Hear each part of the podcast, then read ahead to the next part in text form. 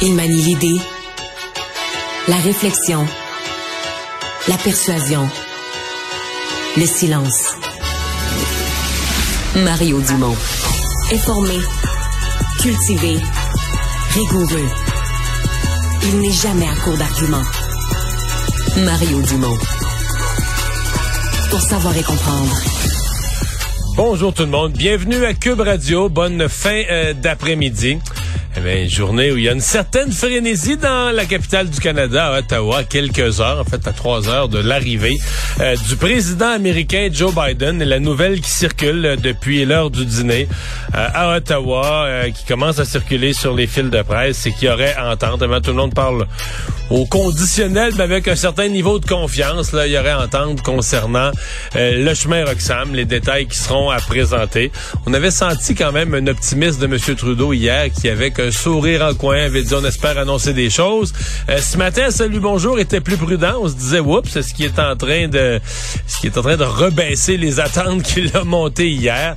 Mais non, il semble qu'il y aurait bien une entente là. Euh, donc, on aura probablement une annonce à l'intérieur de la journée de demain. Ce soir, il n'y a pas d'activité officielle pour M. Biden. Il n'y a qu'un souper privé avec le premier ministre Justin Trudeau. Tout de suite, on joint l'équipe de 100% Nouvelles. On joint tout de suite Mario euh, Dumont dans les studios de Cube Radio. Salut Mario. Bonjour. Bon, alors toute euh, une bonne partie en fait de nos équipes là, euh, à Ottawa pour couvrir la visite évidemment de Joe Biden. Mais d'abord Paul Larocque là, se joint à nous des studios de la colline là-bas. salut Paul.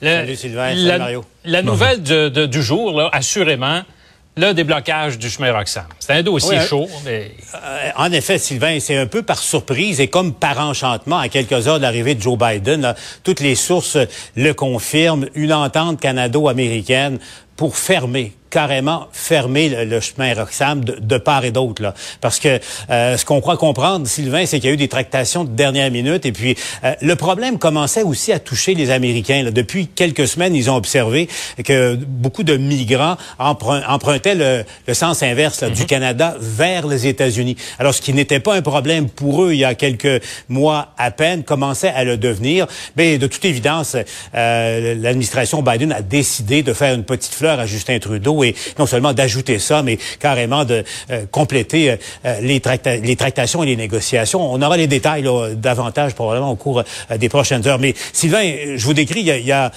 beaucoup d'électricité dans l'air à l'heure actuelle dans la capitale fédérale canadienne parce que, bon, évidemment, la ville est sous haute sécurité. Joe Biden arrive à 18h25. Mais là aussi, nouvel élément dans le dossier de l'ingérence chinoise. Sylvain, l'étau ah ben vient de se resserrer encore un peu plus sur le gouvernement Trudeau, euh, la Chambre des communes, le NPD, vient de présenter une motion à la Chambre des communes et par un vote de 172 à 148, les libéraux ont voté contre, la Chambre des communes demande maintenant une commission d'enquête publique sur l'ingérence chinoise. Ce n'est pas une motion contraignante comme tel, mais quand même, le poids moral de la Chambre des communes est maintenant euh, dans la balance, le NPD euh, qui réclame cette enquête. Donc, euh, Sylvain, vous le comprenez, le Roxham, l'ingérence chinoise et l'arrivée de Joe Biden, ce soir, il y a beaucoup de pain à, mettre, à se mettre sous, sur la, sous, les, sous, la, sous la dent, en quelque sorte. On sera d'ailleurs, toute l'équipe de la Joute est sur place. Incidemment, j'ai rencontré Jean Chrétien il y a quelques minutes à peine, qui en, en a vu des, des visites de président. C'est drôle, hein? Il avait presque comme anticipé qu'il y aurait un déblocage il nous explique un peu ce qui se passe vraiment dans ce genre de, rencontre-là et pourquoi souvent les dossiers débloquent. Bref, on vous présente ça à la joute à 16 h. À la joute, donc en direct, la colline parlementaire. Merci, Paul. Salut, Sylvain. Alors Mario, euh, disons-le tout de suite, euh, c'est loin d'être une visite de courtoisie la rencontre là entre Joe Biden et le premier ministre. Euh, non, c'est une rencontre de travail pour vrai. D'ailleurs, ça fait ça fait longtemps qu'il n'y a pas eu, c'est pas tout à fait normal ce qui s'est passé à cause du, passage de Donald Trump assez irrégulier pour rester poli, qui n'est jamais venu au Canada en visite officielle, est passé en coup de vent lorsqu'il y a eu le sommet du G7 dans Charlevoix, puis est parti avant la fin du sommet en chialant contre les autres pays, puis en chialant contre Justin Trudeau. Mais il n'y a jamais eu vraiment ce genre de rencontre là euh, officielle. Donc c'était attendu et euh, dans le cas euh, des derniers mois, il s'est accumulé quand même plusieurs dossiers économiques. Bon, le chemin Roxham c'en est un. Et j'ai hâte, je suis bien curieux d'entendre comment Jean Chrétien va décrire ça à notre collègue Paul Larocque. Mais c'est vrai, c'est connu que ces rencontres deviennent, c'est comme si tu mets un, tu sais, tous les chefs de gouvernement là, sont ultra occupés, ont des multitudes de dossiers. Et dans la relation entre deux pays, c'est comme si tu mets un poteau dans le temps. Tu plantes un piquet quelque part, tu dis, regarde, à telle date, le 24 mars, on se rencontre. Euh, Puis si on a des choses à annoncer ces jours-là, donc forcément, les équipes de part et d'autre travaillent en accéléré. Tout le monde a une date. Là. si on est pour si on n'a pas réglé le dossier pour cette journée-là, ben on n'aura pas d'annonce intéressante à faire à la conférence de presse, etc. Donc ça met vraiment. Donc on sait comment ce que c'est. C'est comme, tu sais, la vie est faite de même. C'est comme nos, devoirs de cégep. On les faisait la veille au soir. Donc les pays sont pas plus fins. Là, tu sais, ils ont une multitude de priorités. Puis quand tu arrives à dire, oups, là la date approche, la date approche, il y a une accélération des négociations. Il y a aussi une pression de part et d'autre pour faire des compromis parce qu'au début d'une négociation, chacun reste sur ses positions. Puis bah, on verra à la prochaine rencontre. Puis, mais oups, quand la date approche, si chacun des pays doit faire son bout de chemin, faire des compromis, il y a une obligation là, d'arriver à la date avec une conclusion. Donc, euh, c'est l'utilité des rencontres. Il y a le rapport humain. Comme ce soir, M. Trudeau, M. Biden vont manger ensemble, vont passer du temps. C'est bon pour le rapport humain. Ça aide à régler les dossiers. Mais il y a aussi le fait de tenir la rencontre qui fixe dans le temps une balise euh, autour de laquelle on essaie de régler. On les règle jamais tous, mais aussi, euh, une balise à la, pour laquelle on essaie d'arriver avec un maximum de, de résultats, de dossiers clos. Ben, en tout cas, on, semble avoir euh, un résultat à présenter. Le chemin Roxham serait fermé selon euh, toute vraisemblance, mais bien hâte de voir comment ça va être mis en œuvre avec une si longue frontière, euh, euh, c'est des détails importants. Là. Ouais, euh, ça, va, ça va demeurer un dossier qui va être à surveiller, mais ce serait quand même pour M. Trudeau une immense victoire politique. de loin, là, ça deviendrait sa meilleure journée depuis le début de l'année 2023. il l'a pas eu facile. Il y a eu plus de problèmes que de solutions, et donc ça serait et pour Justin Trudeau, ça, ça, disons, ça le replacerait en position de leadership, règlement d'un gros dossier avec les Américains. Non, non, ça, c'est le genre d'affaires qui laisse une trace dans une année politique, là.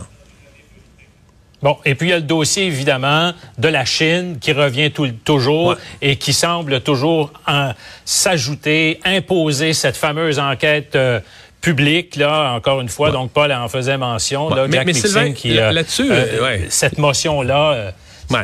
mais là-dessus, c'est un problème de politique interne pour M. Trudeau. On se comprend. Là, il y a une motion, il y a de la pression pour une enquête publique. Mais ce serait une erreur de ne pas réaliser que c'est aussi un problème de politique internationale. Parce que euh, Les États-Unis et le Canada, on est proches, proches, proches. on travaille ensemble, on est des alliés dans un, paquet de dossiers. Alors, les Américains ne veulent surtout pas d'ingérence chinoise dans les affaires de la. Tu sais, c'est comme si, euh, je sais pas comment dire, mais c'est comme si ton voisin euh, laissait rentrer son, ton pire ennemi sur son terrain là. Euh, ça veut dire qu'il pourrait regarder par-dessus ta clôture puis lancer, lancer des objets chez vous. Tu comprends ce que je veux dire? Les Américains, la mhm. dernière chose qu'ils veulent, c'est que la Chine ait une, une, ingérence au Canada, rentre dans les affaires du Canada, installe un espionnage au Canada, parce que les, Américains se disent, hey, ils sont dans le cours du voisin. Donc, M. Trudeau, je pense, va aussi recevoir une certaine pression euh, de la part de Joe Biden, pas de la même façon qu'en politique interne. Puis je pense pas que sur la place publique, je pense pas que M. Biden va humilier Justin Trudeau, le faire mal paraître là-dessus.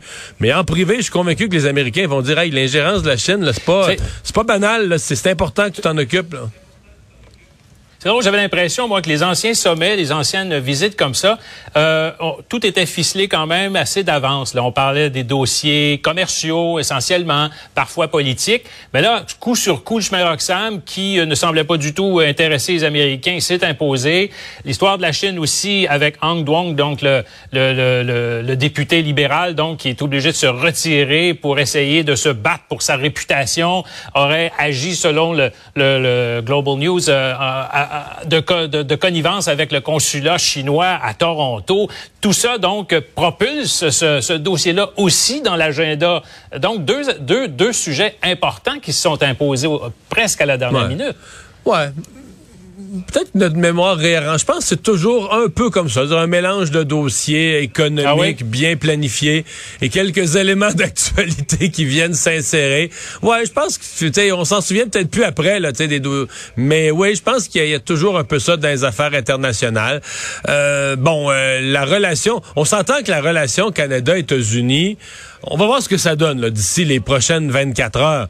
Mais la relation Canada-États-Unis a déjà été autre chose. Là. Monsieur Chrétien, Monsieur Clinton avaient une relation relations personnelles. Euh, allons plus loin. Mhm. Ronald Reagan, à l'époque, Ronald Reagan puis euh, Brian Mulroney, quand, ah une fois qu'ils ont passé du temps ensemble, leurs conjointes étaient devenues des amis.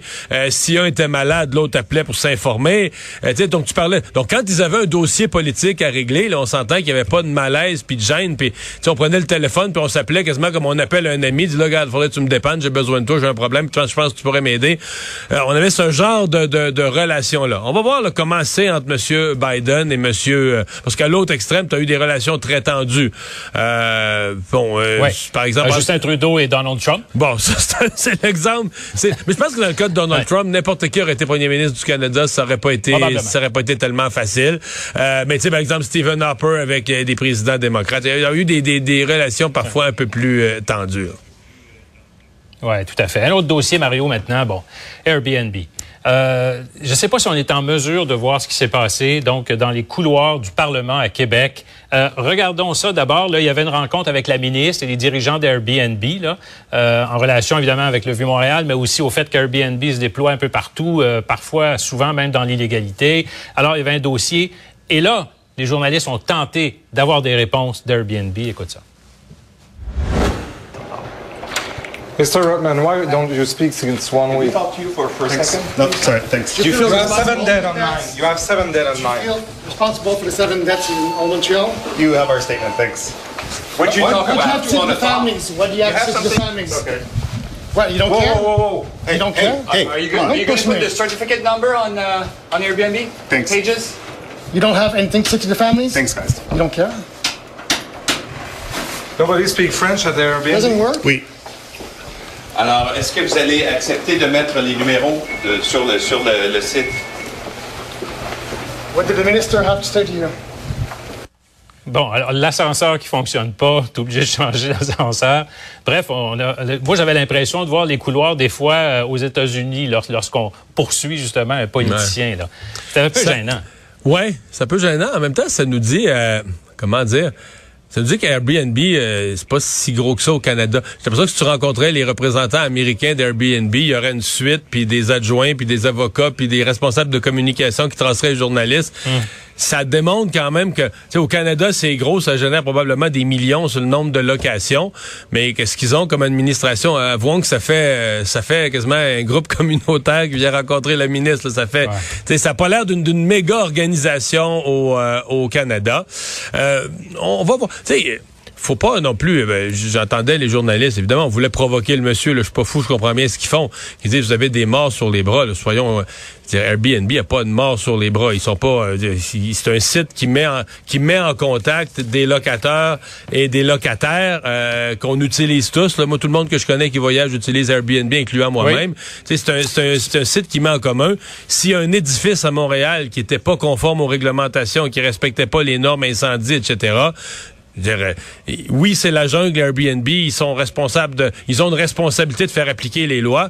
Je pense pas qu'ils sont tenus responsables des bâtiments. Ce sont les propriétaires des bâtiments qui sont euh, les premiers responsables. D'ailleurs, j'ai reçu l'avocat euh, du propriétaire aujourd'hui qui défendait Oui. que, selon lui, euh, l'édifice était conforme, que tout ce qui a été dit sur la non-conformité, c'est des médisances. là. Les enquêtes futures nous le diront. Ouais. Mais lui, il reste très ferme sur le fait qu'à sa connaissance, par la connaissance de son client, cet édifice-là était en tout point conforme aux réglementations.